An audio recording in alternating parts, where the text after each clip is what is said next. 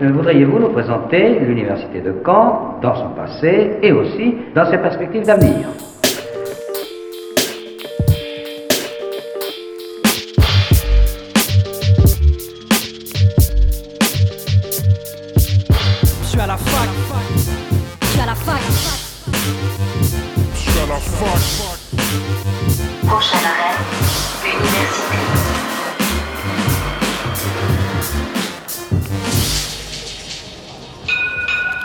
Bonjour à toutes et à tous, nous sommes le jeudi 4 février, il est midi et vous écoutez Fact News sur Radio Phoenix. Aujourd'hui au programme, nous recevons Jean-Christophe Pagnuco, professeur de droit privé et doyen de la faculté de droit, et Elodie Saillant Marani, professeur de droit public et vice-doyenne de la licence droit. Nous parlerons avec eux de cette filière et de la situation globale des étudiants en droit. Nous aurons aussi le plaisir d'écouter Maxime, notre nouveau chroniqueur dans l'émission, qui lui a reçu Marc Legras, notaire et propriétaire de son cabinet notarial. Et pour finir, Radio Campus Rouen a eu le plaisir de recevoir Marie Petit, chercheuse du dispositif Réflexion. Avant ça, un rapide récap de la semaine.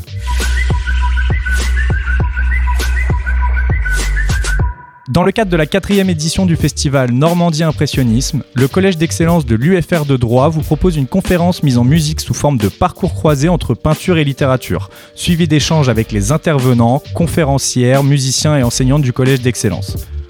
La mise en musique sera sous la direction de Manuel Lucas. L'événement se tiendra demain, le 5 février à 18h et sera intégralement en ligne.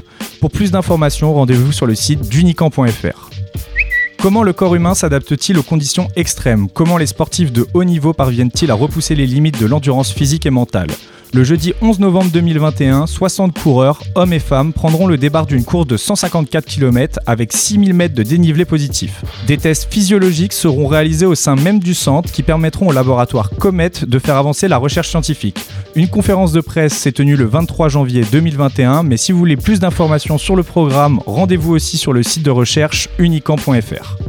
Une compétition d'idées pour l'environnement. Objectif Green Deal. La Commission européenne lance une compétition d'idées en faveur de l'environnement. De nombreux lots sont à gagner et la compétition est ouverte à tous les jeunes de 18 à 30 ans. L'inscription est toujours possible et l'événement se déroulera le 12 et 13 février en ligne. Pour plus d'informations, rendez-vous sur le site objectif-greendeal.fr. C'était le récap de la semaine, passons maintenant à nos invités du jour. L'invité du jour sur Fact News. Alors, donc j'accueille aujourd'hui Jean-Christophe Pagnuco, professeur de droit privé à l'Université de Caen et doyen de la faculté de droit, et Elodie Saillant Marani, professeur de droit public et vice-doyenne de la licence droit. Donc je les accueille aujourd'hui afin d'avoir une vision globale de la filière droit. Déjà, bonjour à vous deux. Bonjour à vous, Elie. Bonjour. Les gens ont beaucoup d'a priori sur la filière droit, une filière assez exigeante dans l'esprit des personnes. Est-ce plutôt un mythe ou une réalité à prendre en compte avant de se lancer dans la filière droit? C'est pas un mythe, malheureusement, je crois. C'est vrai que la, la, filière droit est une filière qui peut être assez exigeante, tout simplement parce que euh, il y a, c'est vrai, beaucoup de travail. Il y a beaucoup de travail personnel. Il faut vouloir travailler, il faut aimer ça. Mais je pense que c'est un peu pareil aussi pour euh, pour beaucoup de filières. Euh, par contre, on a peut-être un avantage en droit, c'est qu'on accueille tout le monde. C'est-à-dire que euh, vu qu'on commence le droit, euh, on commence le droit vraiment en première année de droit. quelque part, on accueille tous les profils. On accueille les profils de scientifiques, les profils littéraires et voilà tous les, ceux qui avec au moins un bac général veulent nous rejoindre peuvent généralement nous rejoindre et ont toutes les chances pour réussir en droit si effectivement ils sont prêts peut-être à, à, travailler et à, et à, et à s'investir vraiment dans leurs études. Alors je me permets de rajouter un petit quelque chose, je suis tout à fait euh, en phase avec ce qui vient d'être dit. Euh, il faut avoir en tête que effectivement le droit est une filière exigeante. Euh, elle a cet avantage aussi que un cursus juridique mené jusqu'à la quatrième ou la cinquième année, c'est la garantie d'un emploi dans des catégories d'emploi qui sont extrêmement intéressantes et extrêmement variées. Donc, quand vous menez à bien des études juridiques, vous trouvez un emploi et vous trouvez un emploi tout à fait à la hauteur et de vos envies et de vos espérances. Maintenant, voilà, j'ai toujours coutume de dire, notamment aux étudiants de première année qui arrivent, que le droit, c'est comme le culturisme, no pain, no gain, et que voilà, il y a un prix à payer dans le, dans le travail pour pouvoir accéder à cette intégration professionnelle totale. Vous le disiez juste à l'instant, euh, Elodie, avant les bancs de la fac, en fait, on n'a pas de notion de droit à aborder en cours pour vous, enfin la façon dont vous le disiez, ça n'a pas l'air d'être un problème. Pour vous, c'est vraiment pas un problème, c'est limite une chance de ne pas avoir de, de notion de droit abordée avant ça? Ah oui, enfin c'est pas que c'est une chance, c'est qu'effectivement c'est que le fait est qu'il n'y a aucun enseignement de, droit véritablement qui est euh, qui est euh, dispensé avant euh, avant la première année. Alors il s'est fait qu'il y a des y a des options au lycée qui peuvent ressembler, on va dire, au droit, mais en réalité ça n'a vraiment rien à voir avec ce qu'on fait en licence de droit et puis bien évidemment par la par la suite. Ce qui fait que vraiment on a cet effet de mettre tout le monde à niveau au premier à la rentrée de la L1 où tout le monde découvre les matières pour la première fois et voilà chacun a euh, quelque part à, son, bagage. Donc c'est vrai que par exemple ceux qui euh, sont d'une filière plutôt scientifique ou plutôt voilà des appétences scientifiques, bah, ils ont pour eux euh, peut-être une certaine rigueur, un certain esprit scientifique, voilà. Ceux qui ont un bagage littéraire vont avoir pour eux de bien savoir rédiger, d'aimer justement l'écrit, etc. Et chacun est exactement au même niveau pour ce qui concerne le droit. Est-ce que vous avez des conseils pour quelqu'un qui serait en, première terminale, qui voudrait justement partir dans le droit Pour vous, la meilleure option, le meilleur choix, s'il y en a un d'ailleurs euh, on, va mettre tout, le monde à l'aise. effectivement, on, accueille depuis toujours tous les étudiants, quelle que soit leur origine, et c'est vrai que on a besoin d'un peu toutes les compétences hein, pour, euh, chez les juristes, mais il n'y a pas d'option, il n'y a pas de parcours. les, profs du secondaire euh, voit toujours d'un très mauvais œil quand on dit ça. Mais non, euh, en réalité, la diversité de nos profils montre que quelles que soient les options qui sont choisies, quelle que soit la filière, avant quand il y avait des, filières bien identifiées, euh, eh bien on a euh, une, potentialité de réussite et ça peut fonctionner pour vous en droit. Donc on n'aime pas quand on dit ça. Alors par contre, il y a quelque chose qui est impératif, mais qui fonctionne, j'allais dire, dans toutes les filières universitaires. Il faut impérativement soigner son expression orale et son expression écrite, parce qu'on est dans des disciplines où la forme et le fond sont totalement indissociables et où des lacunes en français, en orthographe, en expression écrite, en expression orale vont vous euh, compliquer la vie pas mal. Voilà. Mais surtout, non, pas d'option. Et je sais qu'il y a une option maintenant, droit et grands enjeux contemporains. Euh, voilà, pour nous, euh, à notre échelle, c'est de l'instruction civique un peu améliorée. C'est, ça donne aucun, en aucun cas une longueur d'avance, ni ni une lacune si elle n'est pas suivie. Hein. Donc surtout, quelles que soient les options, les filières, les parcours, venez comme vous êtes. Voilà faut pas non plus que ce soit trompeur, c'est-à-dire que peut-être un, lycéen qui prendrait justement une, option de ce type-là, qui se dirait finalement j'aime pas trop ça, et qui pourtant peut-être s'intéresse à certains, certains enjeux juridiques, peut en fait très bien aimer le droit par la suite, parce que comme je disais tout à l'heure, ça n'a pas vraiment grand-chose à voir avec ce qu'on fait en ce qu'on fait en droit. C'est plus de la voilà de la culture juridique et voilà la culture, mais ça n'a vraiment pas vraiment pas grand chose à voir avec ce qu'on fait en avec ce qu'on fait en droit. Effectivement, euh, vraiment chacun a ses chances en droit et euh, euh, il faut juste être prêt à travailler, comme vous le disiez tout à l'heure. On va parler rapidement de, la crise quand même. On sait que bah, la crise sanitaire touche énormément les étudiants. Comment vous avez ressenti ce début d'année avec plus particulièrement les premières années? Est-ce qu'il y a plus de décrochage que d'habitude? Est-ce que ça a vraiment impacté la filière droit? Les cours sont tous à distance, les TD sont en présentiel. Comment ça se passe pour la filière droit? La filière droit est encore intégralement distancielle dans la mesure où euh, euh, bah, les impératifs de locaux, le protocole sanitaire et l'articulation entre le présentiel et le distanciel rend impossible pour l'instant même le retour des TD, euh, des TD en présentiel. Donc effectivement, une année qui se commence, qui a commencé et qui se déroule là intégralement à distance. Alors, je serais tenté de dire que ça se passe relativement bien, alors dans une ambiance assez morose hein, qui est généralisée. Ça se passe relativement bien pour euh, l'ensemble des, étudiants dans le sens où les cours sont donnés à distance, les cours sont suivis, etc. Et là, je pense, je parle sous le contrôle d'Elodie, hein, qui, qui, voit les premières années plus souvent que moi. C'est un peu plus compliqué effectivement pour les premières années, euh, dont un certain nombre euh, n'auraient peut-être pas intégré la faculté de droit en temps normal parce qu'on est sur des générations qui ont eu une validation quasi automatique du baccalauréat et pour lesquelles bah, le suivi des études universitaires aurait été compliqué de toute façon et l'est d'autant plus dans ces conditions distancielles. Voilà. Donc, euh, euh, on parlera pas bien sûr d'années sacrifiées. On fait tout ce qu'on peut pour euh, maintenir le lien et les faire travailler et maintenir le, lien avec eux. Mais on pressent effectivement que ça va être compliqué pour les premières années cette année, c'est certain. L'avantage qu'ils ont eu, hein, et ça tient au, fait que dans la première année de droit, vous ayez un accès santé qui nous, qui pour des raisons réglementaires nous impose de le faire, c'est que c'est malgré tout la seule cohorte de nos étudiants qui a pu bénéficier au premier semestre d'examen présentiel, ce qui est, quoi qu'on en dise, un plus. Et euh, si je peux rajouter quelque chose, je voudrais peut-être insister, euh, parce que je, de toute façon, je pense qu'il n'y a rien de, rien de nécessairement plus à dire pour décrire la, la, la, situation. Après, on pourrait y passer des heures, bien évidemment, parce que de toute façon, on tourne les choses dans tous les sens en essayant de trouver des solutions, mais il y en a pas. Enfin voilà, si je crois que la solution, on se débarrasse tous du Covid et puis on reprend notre vie normale et puis tout ira mieux de toute façon. Par contre, je voudrais euh, vraiment insister sur le fait qu'on a malgré tout beaucoup d'étudiants qui s'accrochent vraiment. Euh, on a beaucoup d'étudiants qui, euh, qui, qui, bossent euh, quand même. On a beaucoup d'étudiants qui suivent leurs cours dans des conditions qui effectivement sont, sont, sont dégradées. C'est vrai que je les vois toutes les semaines, je les vois deux fois par semaine, en tout cas une moitié de la, licence. Et je suis toujours frappée. là, après, on est depuis le mois de novembre, je crois, on est en, on est en distanciel. Donc moi, je, je vois mes étudiants par, par Zoom, donc tous les, tous, deux fois par semaine.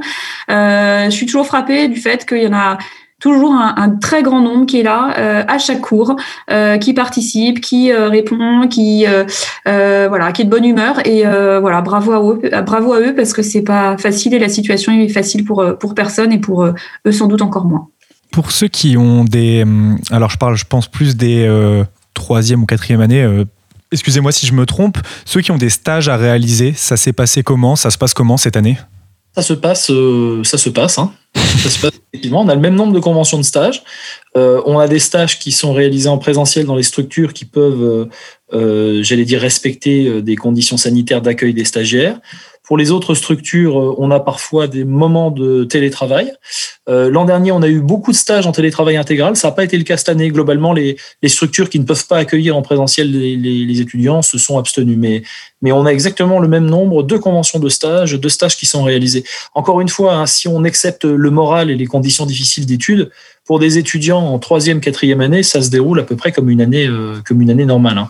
Et je confirme tout à fait les dires d'Elodie. On les retrouve en visioconférence. On a, à peu de choses près, un nombre de connectés qui euh, correspond à l'effectif, ce qui fait que même euh, on est obligé de constater qu'on a plus de monde en visioconférence qu'on en avait dans les amphis à cette période-là ça tient euh, à la nécessité pour les étudiants vraiment de, bah, de, de, mener leur formation interne et on sent chez eux quand même une grande détermination. Je pense qu'il faut vraiment le souligner. Hein. Un certain nombre d'entre eux, notamment en troisième année, ont souligné le fait qu'ils en avaient marre de passer pour des petites choses fragiles et euh, de dire qu'ils étaient déterminés à mener les choses à bien, même si c'était compliqué pour eux. Euh, donc une grande détermination et puis et puis aussi le fait que peut-être plus que si les cours étaient proposés en présentiel, ils ont une vraie volonté de garder le lien. Voilà. Et comme c'est notre volonté à nous aussi, on se rencontre assez bien. Oui, j'imagine qu'ils ont aussi mis euh, des, des j'avais vu qu'ils avaient mis des choses en place, des groupes pour s'aider euh, à distance. Ouais, oui, tout à fait. Ouais, ouais, Ils sont extrêmement, extrêmement dynamiques. Ouais, j'ai l'impression qu'il y a un élan de solidarité qui s'est fait dans tous les cas chez les étudiants. Euh, tout le monde est un peu dans Ouais. la même galère, donc euh, évidemment. Ouais, euh, ouais. Tout à fait. Et puis c'est vrai qu'ils interagissent, ils interagissent pas mal avec nous. hein. On sent vraiment une vraie, une vraie implication, une vraie présence, ce qui est assez rassurant. hein. De leur première année à leur dernière année d'études. Est-ce que vous voyez que leur projet au départ en première année a évolué au fil du temps? J'imagine que oui, mais est-ce que c'est quelque chose que vous Ah, remarquez souvent? Alors, je, je veux dire, quand, quand les étudiants rentrent en première année, toutes, euh, toutes les, les jeunes filles veulent devenir juges pour enfants et les garçons veulent devenir avocats internationaux. Hein, international. Ils savent pas tellement ce que ça veut dire, mais euh, globalement, on a à peu près. Tu me, tu- me corriges, Elodie, mais je crois que C'est à peu près ça, oui. voilà, c'est à peu près ça. Et, et fort Ça nous fait rire, mais c'est pas méchant, mais c'est vrai que ça. C'est pas méchant, ils sont mignons, ils sont mignons, mais voilà, ils nous le disent avec vraiment beaucoup de voilà beaucoup de gentillesse et beaucoup de Voilà. voilà, et c'est vrai que voilà au, au bout de plusieurs années c'est vrai que ça nous fait rire parce que c'est vrai que c'est toujours le même euh, c'est toujours les mêmes réponses effectivement Et, et, et c'est aussi une force de la fac de droit, c'est c'est que bah, au fur et à mesure du temps, ils découvrent la richesse des carrières juridiques. Euh, ils sont aussi au contact de professionnels parce que dans nos équipes, notamment de chargés de travaux dirigés dans les premières années et d'intervenants dans les années de master, il y a beaucoup de professionnels des différentes professions du droit. Et puis euh, c'est vrai qu'on met en place beaucoup de manifestations, des conférences métiers, etc., etc. Et au fur et à mesure, bah, leurs projets évoluent et puis leurs projets sont finalement euh, assez diversifiés in fine. Et euh, bah voilà, c'est une petite victoire aussi parce que ça, ça parce qu'on on leur vend finalement quelque chose d'extrêmement diversifié qui peut correspondre à, euh, à leurs attentes, à leur caractère, à leur tempérament, etc. Et finalement, c'est exactement ce qui se passe. Donc, euh, on voit l'évolution des projets. On voit aussi des projets qui n'évoluent pas et c'est toujours, euh, j'allais dire, euh, attendrissant et intéressant de voir des étudiants de première année qui arrivent, qui veulent devenir avocats, qui finissent par devenir avocats, qui finissent par devenir notaires. C'est euh, tout à fait intéressant, mais on le remarque euh, tous les ans. On remarque tous les ans cette évolution. Euh, justement, par rapport euh, au moment où ils doivent se spécialiser, comment ça se passe? Est-ce qu'il y a des moyens qui ont été mis en place pour faciliter leur choix ou alors simplement grâce justement aux professionnels qu'ils rencontrent durant les premières, deuxième, troisième années ça se fait assez naturellement En réalité, on a plein de dispositifs qui leur permettent plutôt d'être justement des, des, appuis et des, des moyens de, de trouver leur, leur voie d'une certaine manière. Euh, D'ores et déjà, on organise, je crois, une vingtaine à peu près de, de conférences euh, qui ont lieu, alors qui avaient lieu, qui ont lieu le, le lundi, normalement en présentiel, mais à l'époque à l'époque, dans le monde d'avant. Euh, donc des conférences métiers, en fait tout simplement des conférences euh, où viennent des, des professionnels, euh, voilà, en partenaire avec euh, avec la, la, fac de droit, euh, qui viennent présenter leur métier. Donc on a bien sûr des avocats, des juges, mais on a voilà, magistrats administratifs, magistrats judiciaires, des huissiers, mais aussi on présente les carrières à l'international, les carrières de la sécurité sociale, les carrières dans les collectivités territoriales. Voilà, on a à peu près une vingtaine de, de conférences sur sur sur l'ensemble de l'année qui sont ouverts à toutes les à tous les étudiants qui veulent veulent qui veulent venir et qui permettent aussi justement un, un dialogue avec ces professionnels. Donc parfois ça permet à nos étudiants de de peut-être de confirmer un choix ou au contraire justement d'infirmer une première une première envie. Je, je vais à la conférence euh, qui est faite par l'avocat et je m'aperçois qu'en fait c'est pas du tout ce que je pensais et je n'en veux pas. Et donc je vais voir euh, en fait la conférence une conférence pour autre chose. Euh, et puis alors cette année c'est un petit peu particulier hein, vu la situation sanitaire bien évidemment mais euh, l'UFR de droit organise chaque année un, forum euh, des métiers et des formations du, du, droit qui a lieu généralement au mois de janvier. Bah, ça aurait dû être, je crois, il y a, quelques, il y a quelques jours, euh, avec justement toute une série de, professionnels qui viennent rencontrer les, tous les étudiants et qui viennent euh, présenter les les différents métiers ainsi que euh, nous on présente nos, nos, aussi nos formations et nos et nos masters. Voilà. Donc c'est les deux je dirais qu'il y a d'autres choses mais c'est les deux principaux euh, canaux qui nous permettent de, de, de communiquer avec nos, nos, étudiants et qui permettent aux étudiants de se, de se renseigner sur leur future carrière professionnelle, sur leur insertion. Et puis bien évidemment, mais vous le citiez tout à l'heure, il, y a, il y a aussi le système des stages, c'est-à-dire que les étudiants notamment de licence peuvent faire des stages donc en, en L2 euh, ou en L3, qui sont les stages non obligatoires, et on les incite vraiment beaucoup à faire des stages. Encore une fois, pour confirmer peut-être parfois euh, un premier, euh, voilà, une première envie de, de, de, de, une première envie professionnelle, ou parfois aussi pour l'infirmer. Encore une fois, je vous dis, on a beaucoup d'étudiants justement qui veulent être avocats ou notaires et qui, après avoir mis les pieds dans une dans un cabinet ou dans une étude, ne disent plus jamais ça. Je, ferai autre chose.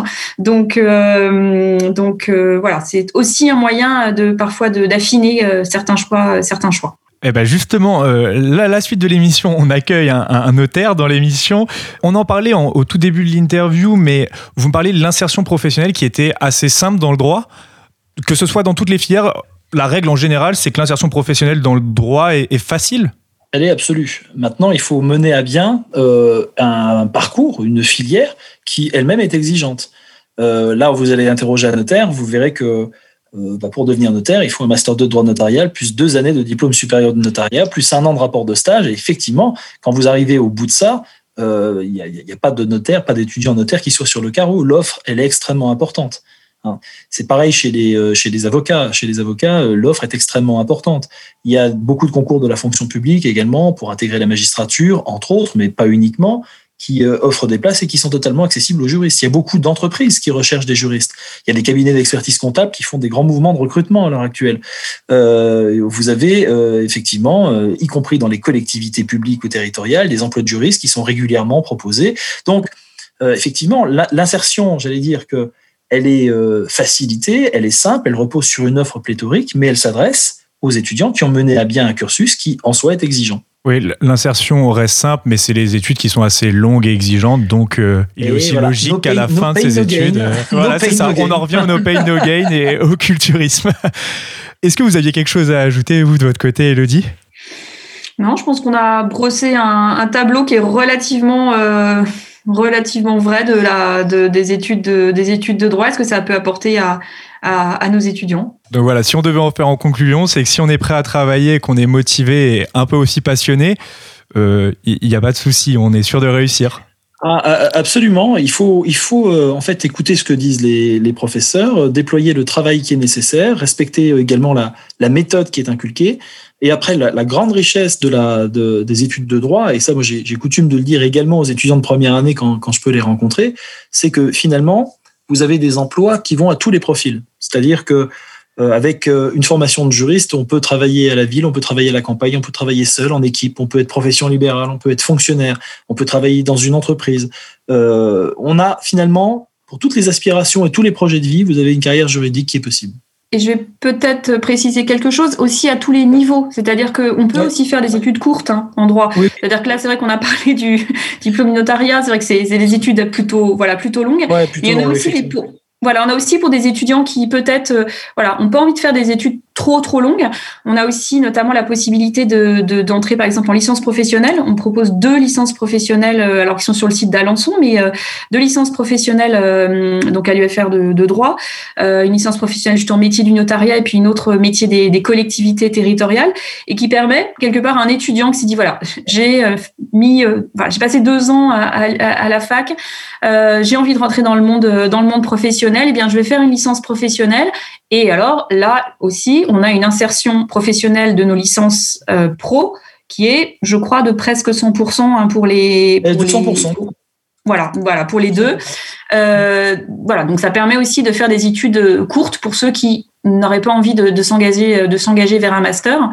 Euh, voilà, il y a des concours euh, de la fonction publique qui sont ouverts de toute façon au niveau euh, au niveau licence. Alors là, je parle vraiment licence euh, licence générale, hein, une, une, une licence 3, donc euh, une licence générale. On a des concours qui sont ouverts au niveau au niveau master 1. Donc je crois qu'à chaque euh, voilà à chaque niveau des études de, droit, il y a vraiment moyen de, de faire quelque chose et, euh, et effectivement dans plein de domaines différents. C'est toujours le truc euh, peut-être un peu idiot qu'on dit le droit ça mène à tout, mais c'est vrai, c'est c'est c'est c'est vrai. Voilà, c'est vrai. En fait, c'est vrai. Oui, donc là, on pourrait aussi euh, conseiller euh, à- aux plus indécis du coup de se rendre aux conférences qui sont organisées. J'ai vu qu'il y avait plusieurs dates sur le site du NICAN, donc faut pas hésiter à s'y rendre. Et il y a aussi euh, l'ensemble des formations qui sont proposées à l'université de Caen sur le site. Donc, euh, si on a besoin de renseignements, on peut aller sur le site, participer aux conférences, ou peut-être même euh, joindre l'université directement pour avoir des conseils. Absolument. Alors tout, tout à fait, j'insiste vraiment là-dessus. Effectivement, euh, pour avoir tous les éléments, pour avoir d'autres euh, informations supplémentaires euh, par rapport à tout ce qu'on vient de dire, le site de l'UFR de, de droit euh, de Caen était fac droit Caen sur euh, un Google ou un ce que vous voulez. Euh, vous tombez sur notre site euh, et globalement, il y a beaucoup, beaucoup de choses. Il y a, il y a, plein, il y a toutes nos formations. Vous pouvez aller regarder dans des onglets, euh, l'onglet euh, pour les étudiants. Vous pouvez voir des exemples d'emploi du temps, le calendrier. Ça peut donner des idées aussi de ce que, à quoi peuvent ressembler les études, les études euh, à la fac. Justement, tout ce qu'on a dit sur les stages. Bref, notre site, je crois, regorge d'informations et quiconque s'intéresse un petit peu justement aux études de droit à Caen euh, peut aller vraiment euh, trouver euh, ce qu'il cherche, je pense, sur le, sur le site. Eh bien, écoutez, merci beaucoup à vous deux d'être venus. Merci à vous. Merci beaucoup à vous. Et puis, je vous souhaite une très bonne journée. À Merci. bientôt. Merci. bientôt. la plus moderne des universités Passons maintenant à la suite de l'émission avec Maxime, qui pour sa première chronique dans Fact News s'est entretenu avec Marc Legras, notaire à Caen. Mais avant ça, une rapide pause musicale avec Barbagallo et le titre Debout. Bonne écoute sur Radio Phoenix.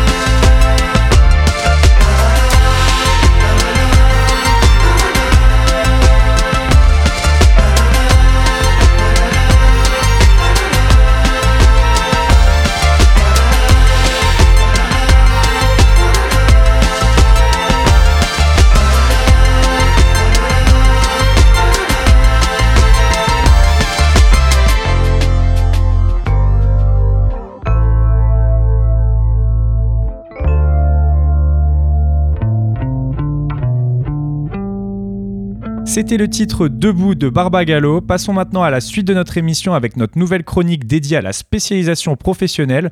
Pour ça, je laisse la parole à Maxime qui s'est entretenu avec Marc Legras, propriétaire d'une agence notariale à Caen. Bonjour Ellie, bonjour à tous et bienvenue sur Orientez-nous, votre nouvelle chronique intégrée dans Fact News. Ensemble, nous allons donner la parole à des professionnels canés pour mieux comprendre leur métier et vous aider dans votre orientation professionnelle. Et aujourd'hui, notre invité spécial, c'est Marc Legras. Bonjour Marc. Bonjour. Alors Marc, vous avez 35 ans, vous êtes titulaire d'un master de droit notarial depuis 2009 et d'un diplôme supérieur du notariat spécialisé dans l'immobilier depuis 2012.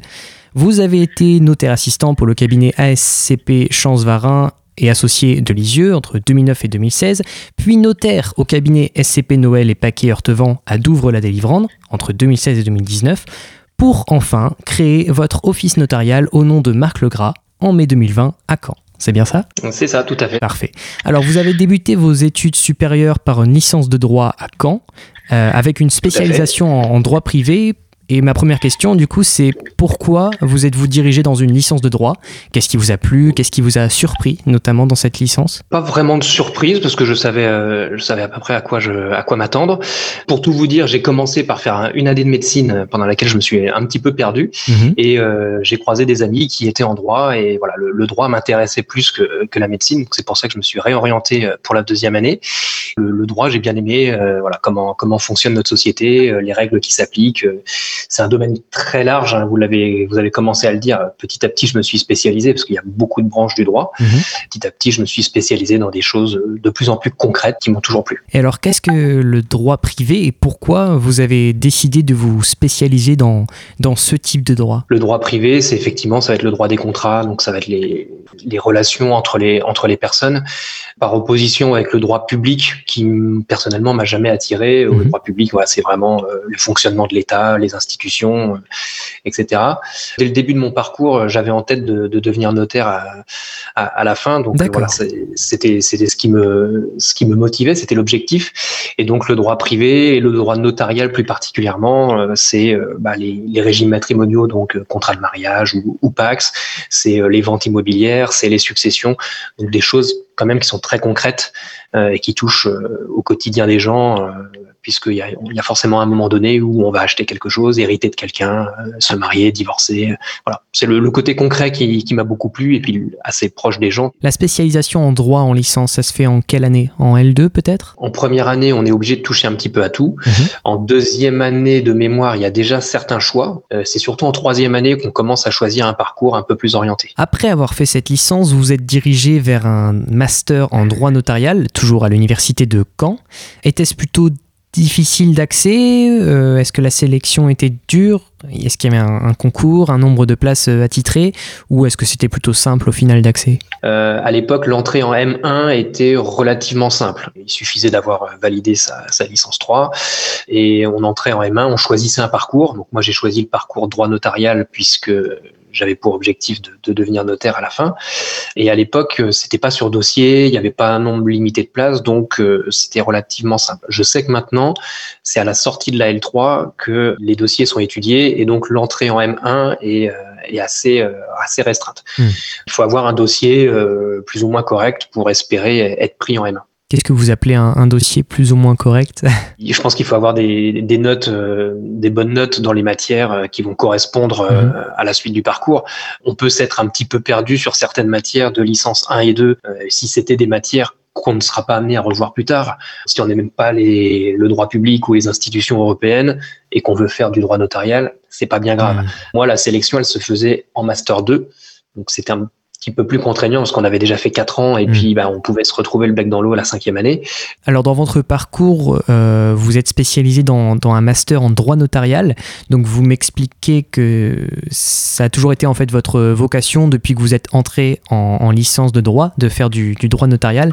À quelle autre spécialisation euh, autre que ce master, auriez-vous pu prétendre une fois sorti de cette licence en, en spécialisation en droit privé? Hum, Alors c'est vrai que l'orientation, elle était vraiment destinée au notariat, Mhm. euh, mais euh, parmi mes camarades de promo, tout le monde n'est pas devenu notaire. Il y en a certains qui ont bifurqué vers l'immobilier ou donc syndic de copropriété par exemple, ou dans les agences immobilières. J'en connais un autre qui est mandataire à la protection des personnes. Ça, ça peut être très intéressant. C'est voilà tout ce qui est tutelle, curatelle. Donc il y a des passerelles. Euh, c'est vrai que c'était orienté pour avoir le master 1 droit notarial, puis rentrer dans le master 2 droit notarial. Mais voilà, j'ai différents exemples de personnes qui ne sont pas allées jusqu'au bout et qui ont rebondi euh, assez efficacement dans d'autres domaines. Vous êtes titulaire d'un diplôme supérieur du notariat. Est-ce que vous pouvez nous en dire plus sur ce diplôme et pourquoi vous avez choisi de continuer vos études jusqu'à l'obtention de ce fameux diplôme? Alors l'objectif, c'était effectivement d'avoir ce diplôme puisque c'est avec ce diplôme qu'on peut à terme devenir notaire. On peut s'arrêter en cours de parcours et, et travailler dans, dans des offices notariaux en tant que, que collaborateur. Mhm. Je disais avant clerc de, clerc de notaire. Donc euh, voilà, on, on rédige des actes, euh, mais concrètement, on ne sera pas amené à recevoir de la clientèle ou assez peu. Et ce qui est certain, c'est qu'on ne deviendra pas de notaire, donc on ne pourra pas signer les actes euh, avec les clients. Donc pour devenir notaire, il faut vraiment avoir euh, le diplôme supérieur de notariat. Et moi, c'était mon objectif depuis le début. Pour l'obtenir, euh, donc le master 1, maintenant la sélection, elle se fait en master 1. D'accord. Euh, ensuite, il y a le master 2. Donc voilà, comme vous le disiez, j'ai eu mon master 2 en, en 2009. Et ensuite, euh, on a deux ans de diplôme supérieur du notariat, de DSN, où on travaille dans une étude. Donc euh, voilà, moi j'ai commencé à Lisieux, euh, comme vous le, vous le disiez en, en introduction. Donc là, on voit le côté très concret du métier, puisqu'on est embauché comme euh, notaire stagiaire et on fait le travail d'un clerc de notaire. Donc on apprend à constituer des dossiers, rédiger les actes, demander les pièces nécessaires. Et en même temps, tous les 15 jours, 3 semaines, on a une journée de, de cours complète. On travaille, on est rémunéré pour Mhm. ça, mais à côté, on continue les études. Et il y a euh, quatre semestres à valider, quatre semestres qui sont indépendants. On suit les cours et puis à la fin, à, la fin du, du premier semestre, on passe des examens. On peut les avoir ou pas, ça n'empêche pas de faire le deuxième semestre. Et le but étant évidemment de valider les quatre semestres euh, à terme. Alors maintenant, parlons du métier. Euh, dans quels endroits un notaire peut-il travailler Et donc notamment, est-ce que vous pouvez nous parler de la différence entre une office notariale et une société civile professionnelle Donc euh, deux endroits dans lesquels vous, personnellement, vous avez travaillé?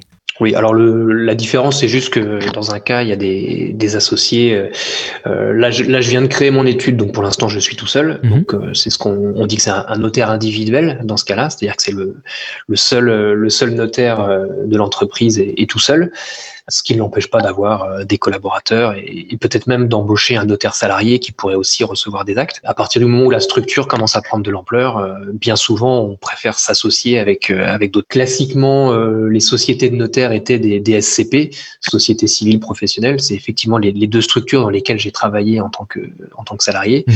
Mais maintenant, on retrouve toute forme de société. Ça peut être une SARL, ça peut voilà, ça peut être beaucoup de choses. Pouvez-vous nous expliquer rapidement vos, tâches euh, de notaire, et donc notamment de notaire individuel, pour que l'on puisse comprendre un petit peu les, grands axes du métier? Alors, le notaire, ça intervient dans, dans beaucoup de domaines. hein. Le notaire est indispensable. C'est-à-dire que la loi dit on est obligé d'aller voir un notaire pour euh, signer un contrat de mariage, par exemple, pour euh, acheter un bien immobilier. Il n'y a que les notaires qui peuvent toucher au, au fichier immobilier. Donc, euh, dès lors qu'on achète ou qu'on vend une maison, un appartement, un, un terrain, on est obligé d'aller voir le notaire. Les successions également sont gérées par les notaires. Donc, le gros de notre travail, à 50%, c'est c'est l'immobilier. À 25%, ça va être les successions.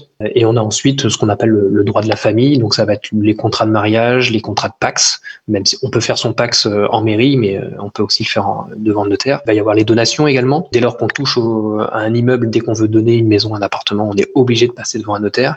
Pour des sommes d'argent, on peut se contenter de faire euh, des déclarations aux impôts, mais il est toujours recommandé de, passer par un notaire pour avoir le, conseil juridique et fiscal qui, qui va autour. Donc voilà, c'est vraiment les gros axes sur lesquels lesquels on, on croise nos clients. Donc, euh, c'est- ce qui me plaît, moi, dans ce métier, c'est qu'on intervient dans des, dans des moments importants de la vie des gens, puisque bah, la plupart des gens euh, n'achètent pas et ne vendent pas une maison tous les jours, ou ne se marient pas, ne divorcent pas tous les jours, ou Mhm. euh, voilà, ne font pas une donation, ou n'héritent pas d'un proche euh, tous les jours.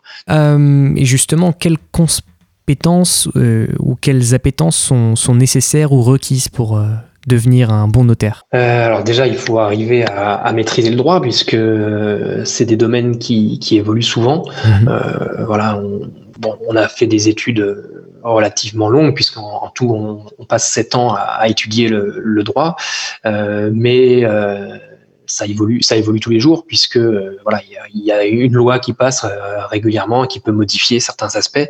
Donc il faut toujours se mettre à jour. Et puis ensuite, bah, comme je vous disais, c'est des domaines on intervient dans des domaines un peu sensibles pour les gens, puisque c'est voilà, c'est des actes qu'ils ne font pas tous les jours, et on doit leur expliquer des choses qui sont pas toujours très claires. Donc, on a un rôle euh, très pédagogique. Il faut qu'on explique aux gens pourquoi ils peuvent faire ça, pourquoi ils ne peuvent pas faire ça, quel est leur intérêt de procéder de telle façon et pas de telle autre.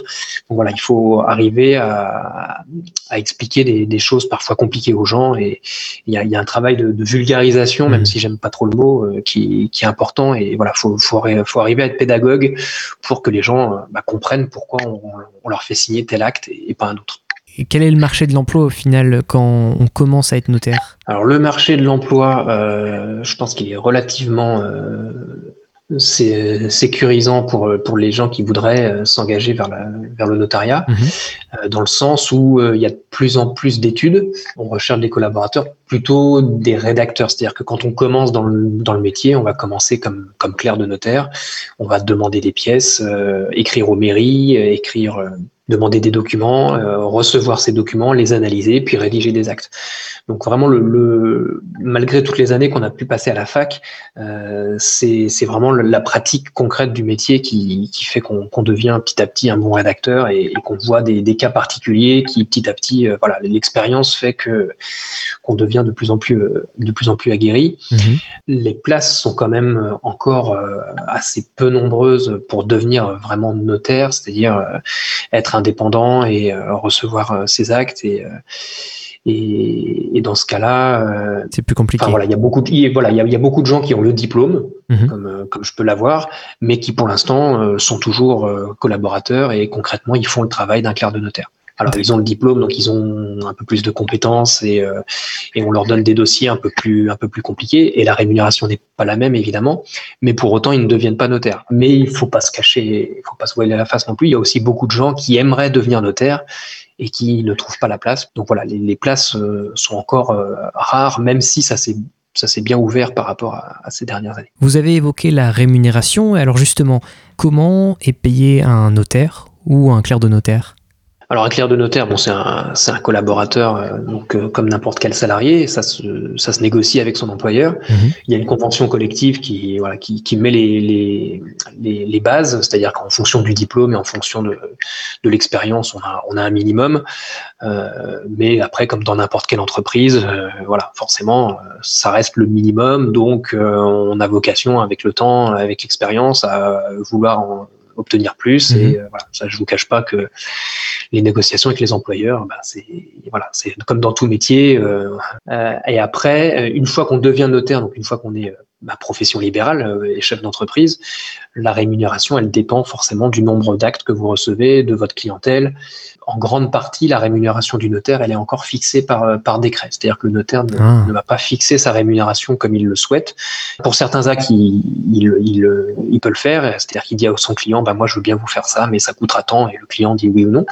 Mais pour beaucoup d'actes, notamment les ventes, notamment les successions, euh, c'est un décret qui dit, euh, voilà, les notaires, tous les notaires de France prennent la même somme pour faire tel type d'acte. Et c'est proportionnel euh, à l'estimation des biens quand, c'est une succession ou au prix de vente d'un bien quand c'est une vente. Si vous aviez un conseil ou, deux conseils à, donner à un auditeur qui voudrait devenir notaire, euh, quel serait-il? Bah écoute, déjà il faut voilà, il faut aller voir concrètement à, quoi à quoi ça ressemble. Donc euh, euh, pour tous les étudiants qui ont la possibilité de faire des faire des stages, même si c'est pas toujours évident de trouver une place, euh, il, faut faire des stages pour se rendre compte concrètement à quoi ça ressemble le métier, plutôt que de se lancer dans des études un peu longues et puis de découvrir une fois qu'on a un bac plus 4 en poche que finalement ça ça nous intéresse pas. Après les qualités pour être notaire, il faut faut être rigoureux, il faut voilà, il faut avoir de la patience parce que on intervient dans des domaines un, un peu sensibles des gens et donc les gens parfois sont un peu exigeants. Il faut être compréhensif, il faut être pédagogue, euh, patient et en même temps rigoureux puisque euh, les actes qu'on signe ce sont des actes importants et on peut pas se permettre de voilà que que qu'il manque des éléments ou que tout soit pas euh, carré puisque euh, le défaut euh, de conseil ou euh, ou un acte mal rédigé peut avoir des, des graves conséquences euh, plus tard pour les gens et, et pour celui qui a rédigé l'acte. Euh, personnellement, est-ce que vous acceptez des stagiaires et à quelle adresse un étudiant peut-il euh, écrire pour que vous, vous puissiez le, le prendre éventuellement en stage? Pour l'instant, je vous cache pas que je viens de créer mon entreprise, donc Mhm. euh, j'ai pas encore euh, le volume pour pour montrer des, Accueillir. des choses Mhm. intéressantes à un stagiaire éventuel, et surtout j'ai pas voilà pas encore investi dans un, un deuxième poste informatique, donc pour l'instant je, je ne prends pas encore de stagiaire, Mhm. Mais j'ai mis de côté les CV qu'on m'avait déposés et j'ai bon espoir que dans les mois qui viennent, euh, voilà mon entreprise se développe et, dans ce cas-là, oui, ce sera avec plaisir que je, montrerai aux étudiants euh, qu'est-ce que c'est que le métier de notaire pour qu'ils puissent se rendre compte par eux-mêmes si, si ça les intéresse ou pas. Sinon, les étudiants peuvent euh, aller dans d'autres cabinets de notariat pour demander des stages Bien en sûr, règle oui. générale. Oui, oui, ça il marche. faut, faut, faut pas, faut pas hésiter. Il faut demander à faire des stages. Eh bien écoutez, c'est déjà la fin de notre chronique Orientez-nous. Marc Legras, merci d'avoir participé à cette chronique et de nous avoir partagé votre expérience et votre parcours. Chers auditeurs, vous pouvez retrouver cette interview en podcast sur le site phoenix.fm. Je vous souhaite à tous une très bonne journée. Ellie, je rends l'antenne. Merci beaucoup Maxime, on te retrouve la semaine prochaine pour une nouvelle chronique. Pour cette dernière partie d'émission, nous écoutons l'interview de Marie Petit, chercheuse du dispositif Réflexion. Son sujet de thèse est sur l'immunologie et plus particulièrement les maladies auto-immunes. Je le rappelle, le dispositif Réflexion permet à 9 étudiants de se relayer un compte Instagram afin de partager leurs recherches et sujets de thèse sur lesquels ils travaillent. Cette interview a été réalisée par nos confrères de Radio Campus Rouen. On écoute ça tout de suite. Marie, bonjour. Bonjour. Qu'est-ce qui fait que euh, vous vous retrouvez euh, à prendre en main le compte Instagram de réflexion? On est venu vous chercher dans votre laboratoire. Ça s'est passé comment? Euh, non, c'est euh, c'est ma décision de. Un petit peu influencée par mon collègue euh, Baptiste, mais euh, en fait, euh, j'ai jamais fait de médiation scientifique et c'est ce qui me manquait. Moi, je suis en quatrième année de thèse, c'est bientôt la fin, et je trouvais ça dommage finalement d'avoir passé euh, quatre ans à faire de la recherche et ne pas être capable de l'expliquer simplement à ma famille, à mes amis qui sont pas du tout dans la recherche scientifique, etc. Donc c'était vraiment mon but, c'était de ressortir de cette expérience en me disant je suis capable d'expliquer simplement ce que je fais, euh, mon quotidien, euh, à ma famille. Arrêtons-nous un instant sur votre euh, cursus. Quel est-il et comment fait-on pour se retrouver sur ce sujet de thèse? Euh, moi, j'ai un cursus assez basique, c'est-à-dire que j'ai fait euh, un bac scientifique. Euh, J'adorais la SVT, j'ai fait l'option SVT. Du coup, je me suis dit, je vais aller faire une fac de sciences, donc j'étais à sciences et techniques, en biologie, et euh, bah, j'ai bien aimé. Donc, euh, j'ai découvert l'immunologie en deuxième année de licence, et j'ai trouvé ça génial. Donc, euh, j'ai continué là-dedans, et j'ai eu la chance, c'est que ça m'a plu et que euh, j'ai pas eu à regretter mes décisions. Et après, il n'y a pas beaucoup de débouchés finalement quand on fait des études sur la recherche. On se retrouve assez rapidement en laboratoire de recherche. Et là, pareil, ça m'a plu, mes stages, etc. Donc c'est comme ça un petit peu que je me suis retrouvée à faire une thèse. Alors justement, Marie, entre ce que vous imaginiez avant euh, d'intégrer, euh, de débuter cette thèse, et la réalité euh, du quotidien si je puis dire, d'une thésarde et, d'un thésard. Est-ce qu'il y a, qu'il y a de grosses différences ou bien est-ce que finalement c'est la, suite logique de ce que vous avez pu faire dans les années précédentes?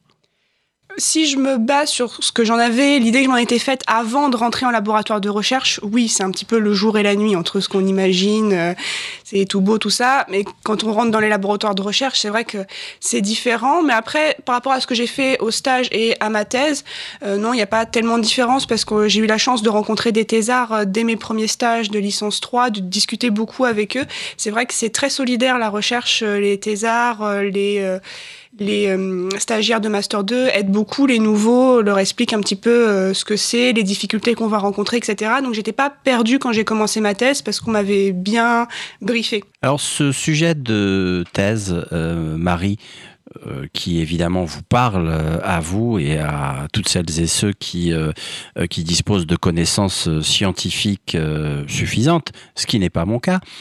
Comment pourriez-vous nous le présenter de façon simple et accessible Je pense déjà le plus simple, c'est de vous présenter peut-être la maladie, le pemphigus, qui est pas forcément connu de beaucoup de gens, qui est en fait une maladie rare de la peau, une maladie auto-immune. Donc en fait, c'est euh, les cellules immunitaires euh, des personnes qui vont les attaquer au niveau de leur peau. Et donc, euh, on est centre de référence ici à Rouen. Mon directeur de thèse est, euh, donc le directeur du service dermatologie du CHU de Rouen et de euh, ce centre de référence. Et donc, il teste de nombreux traitements pour pouvoir aider ces patients. Et une chose qu'on a remarqué, c'est que des patients qui étaient en rémission complète, donc qui allaient mieux après traitement, ils avaient toujours donc, ce qu'on appelle les anticorps qui normalement causent la maladie. Et en fait, on essaye de comprendre pourquoi certains patients qui ont ces anticorps vont bien alors que d'autres ne vont pas bien. Donc c'est vraiment le centre de ma recherche, c'est d'étudier ces anticorps, donc qui sont des petites molécules euh, du système immunitaire, et, euh, et, de comprendre les différences qu'il y a entre des patients qui vont bien et euh, des patients qui ne vont pas bien. Alors arrêtez-moi si je me trompe Marie, mais vous avez déjà eu en main le compte Instagram de réflexion.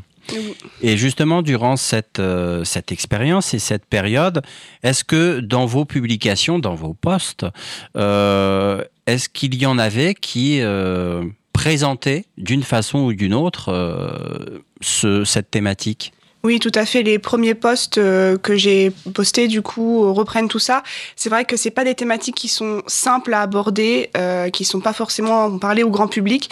Donc, j'ai commencé par déjà expliquer ce qu'est le système immunitaire, qui est le système de défense de notre corps humain.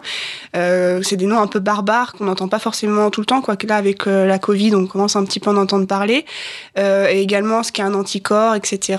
Le pemphigus, cette maladie, les différentes maladies auto-immunes aussi. J'ai commencé par là, donc les quatre ou cinq premiers postes sont vraiment euh, pour mettre vraiment les gens dans, mon univers et ensuite leur présenter donc euh, certaines des manipulations que je fais au laboratoire. Alors est-ce que euh, avant de prendre en main ce compte Instagram, vous vous étiez inspiré d'une façon ou d'une autre aussi euh, de ce que vos collègues euh, ont pu faire euh, justement quand leur tour était arrivé? Oui, oui, j'ai beaucoup regardé ce que les autres avaient posté, notamment ceux qui ont fait bah, plutôt de la biologie ou des sciences. c'est vrai qu'on a beaucoup de sujets différents pour voir un petit peu ce qui avait été posté, parce que c'est vrai que c'est pas facile de, de, savoir exactement comment aborder les sujets euh, simplement, etc. Et c'est vrai que nos prédécesseurs ont fait beaucoup de travail et c'était vraiment très, très intéressant, donc je m'en suis beaucoup inspirée. Alors une double question, Marie. D'une part, parlons un peu de votre quotidien et essayons de, de le visualiser. Votre quotidien, il ressemble à quoi? Et euh, si vous le permettez, de quelle façon a-t-il été ou pas impacté par euh, cette année 2020 euh, et toutes les contraintes qu'elle nous impose en termes de distanciation sociale? Mon quotidien, moi, c'est le laboratoire de recherche. Nous, en biologie, on travaille en laboratoire de recherche, donc c'est vraiment notre lieu de travail, donc on a notre bureau, et c'est plutôt moi avec ma blouse, ma petite pipette à la main, et puis en train de euh, prendre des volumes dans un tube et de mettre dans un autre tube.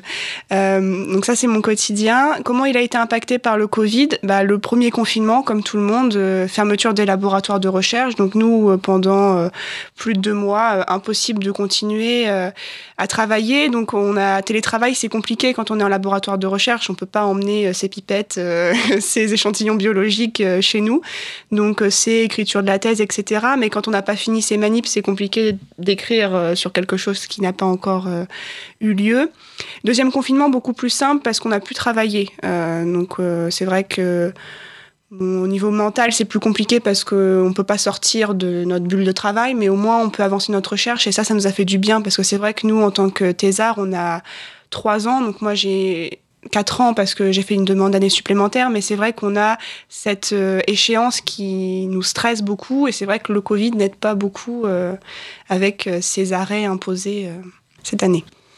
Alors c'est bientôt fini, en tout cas on l'espère. Vous le disiez, Marie, vous, vous arrivez à la fin euh, de, cette période de recherche et, de votre sujet de thèse. Euh, Avez-vous, j'imagine, quelle suite euh, pensez-vous donner à votre carrière? Est-ce que vous allez rester sur de la recherche? Est-ce que vous allez peut-être privilégier la voie de l'enseignement? Vous voyez comment votre, poursuite de carrière? Bah, J'hésite encore beaucoup. Euh, là, ma quatrième année, c'est un poste d'attaché temporaire de recherche et d'enseignement. Euh, donc, ça me permet de voir un petit peu plus en détail l'enseignement. Euh, pour la suite, moi, ce que je veux, c'est continuer dans la recherche. Et notamment, j'aimerais aller à l'étranger pour voir ce qui se passe dans d'autres pays, dans d'autres laboratoires. Parce que moi, je suis dans ce laboratoire depuis mes stages de licence 3. Donc, j'ai vu qu'un seul laboratoire. Et c'est vrai que du coup, je suis très restreinte. J'aime beaucoup mon travail, etc. Mais j'aimerais voir comment ça se passe ailleurs. Pouvoir voir la recherche euh, vraiment euh, générale euh, et internationale. Alors avant de vous libérer, Marie, un mot sur les éventuels échanges que vous avez pu avoir avec cette communauté de neuf doctorants et, doctorants qui se sont positionnés sur le dispositif réflexion, et puis aussi, euh, et peut-être, euh, avec l'équipe euh, qui, qui chapeaute le dispositif. Est-ce qu'il y a des liens qui ont réussi à se tisser, à se développer? Ah, c'est vrai qu'on a été très très bien accueillis. Moi, ce que j'ai ressenti tout de suite, c'est de la bienveillance, beaucoup de curiosité euh, de l'équipe et aussi des doctorants. On a tous des sujets très différents, des disciplines très différentes, mais un doctorant, c'est quelqu'un de curieux de base, donc on est tous à vouloir comprendre pourquoi la recherche des autres. Et vraiment, j'ai trouvé cette ambiance, euh, on sent bien. En tout cas, rendez-vous, euh, si vous le voulez bien, sur le compte Instagram de Réflexion. Euh, vous pourrez euh, suivre euh, le quotidien et toute cette année universitaire avec ces neuf doctorants et doctorants qui tout au long de l'année prennent en main ce compte Instagram. Pour vous, Marie, c'était en décembre. C'est ça. Donc voilà, on fait travailler son petit doigt on, on, tapote sur l'écran tactile, on remonte on, le, le, cours du temps et on va, dès que possible, découvrir vos publications. En tout cas, on vous souhaite plein de bonnes choses. Merci beaucoup. Merci d'avoir été des nôtres, Marie, et à bientôt. À bientôt. Merci Daniel. Le podcast de cette interview est à retrouver intégralement sur phoenix.fm. C'est maintenant la fin de Fact News, mais pas d'inquiétude, on se retrouve la semaine prochaine, même jour, même heure, sur Radio Phoenix. Bonne journée à tous.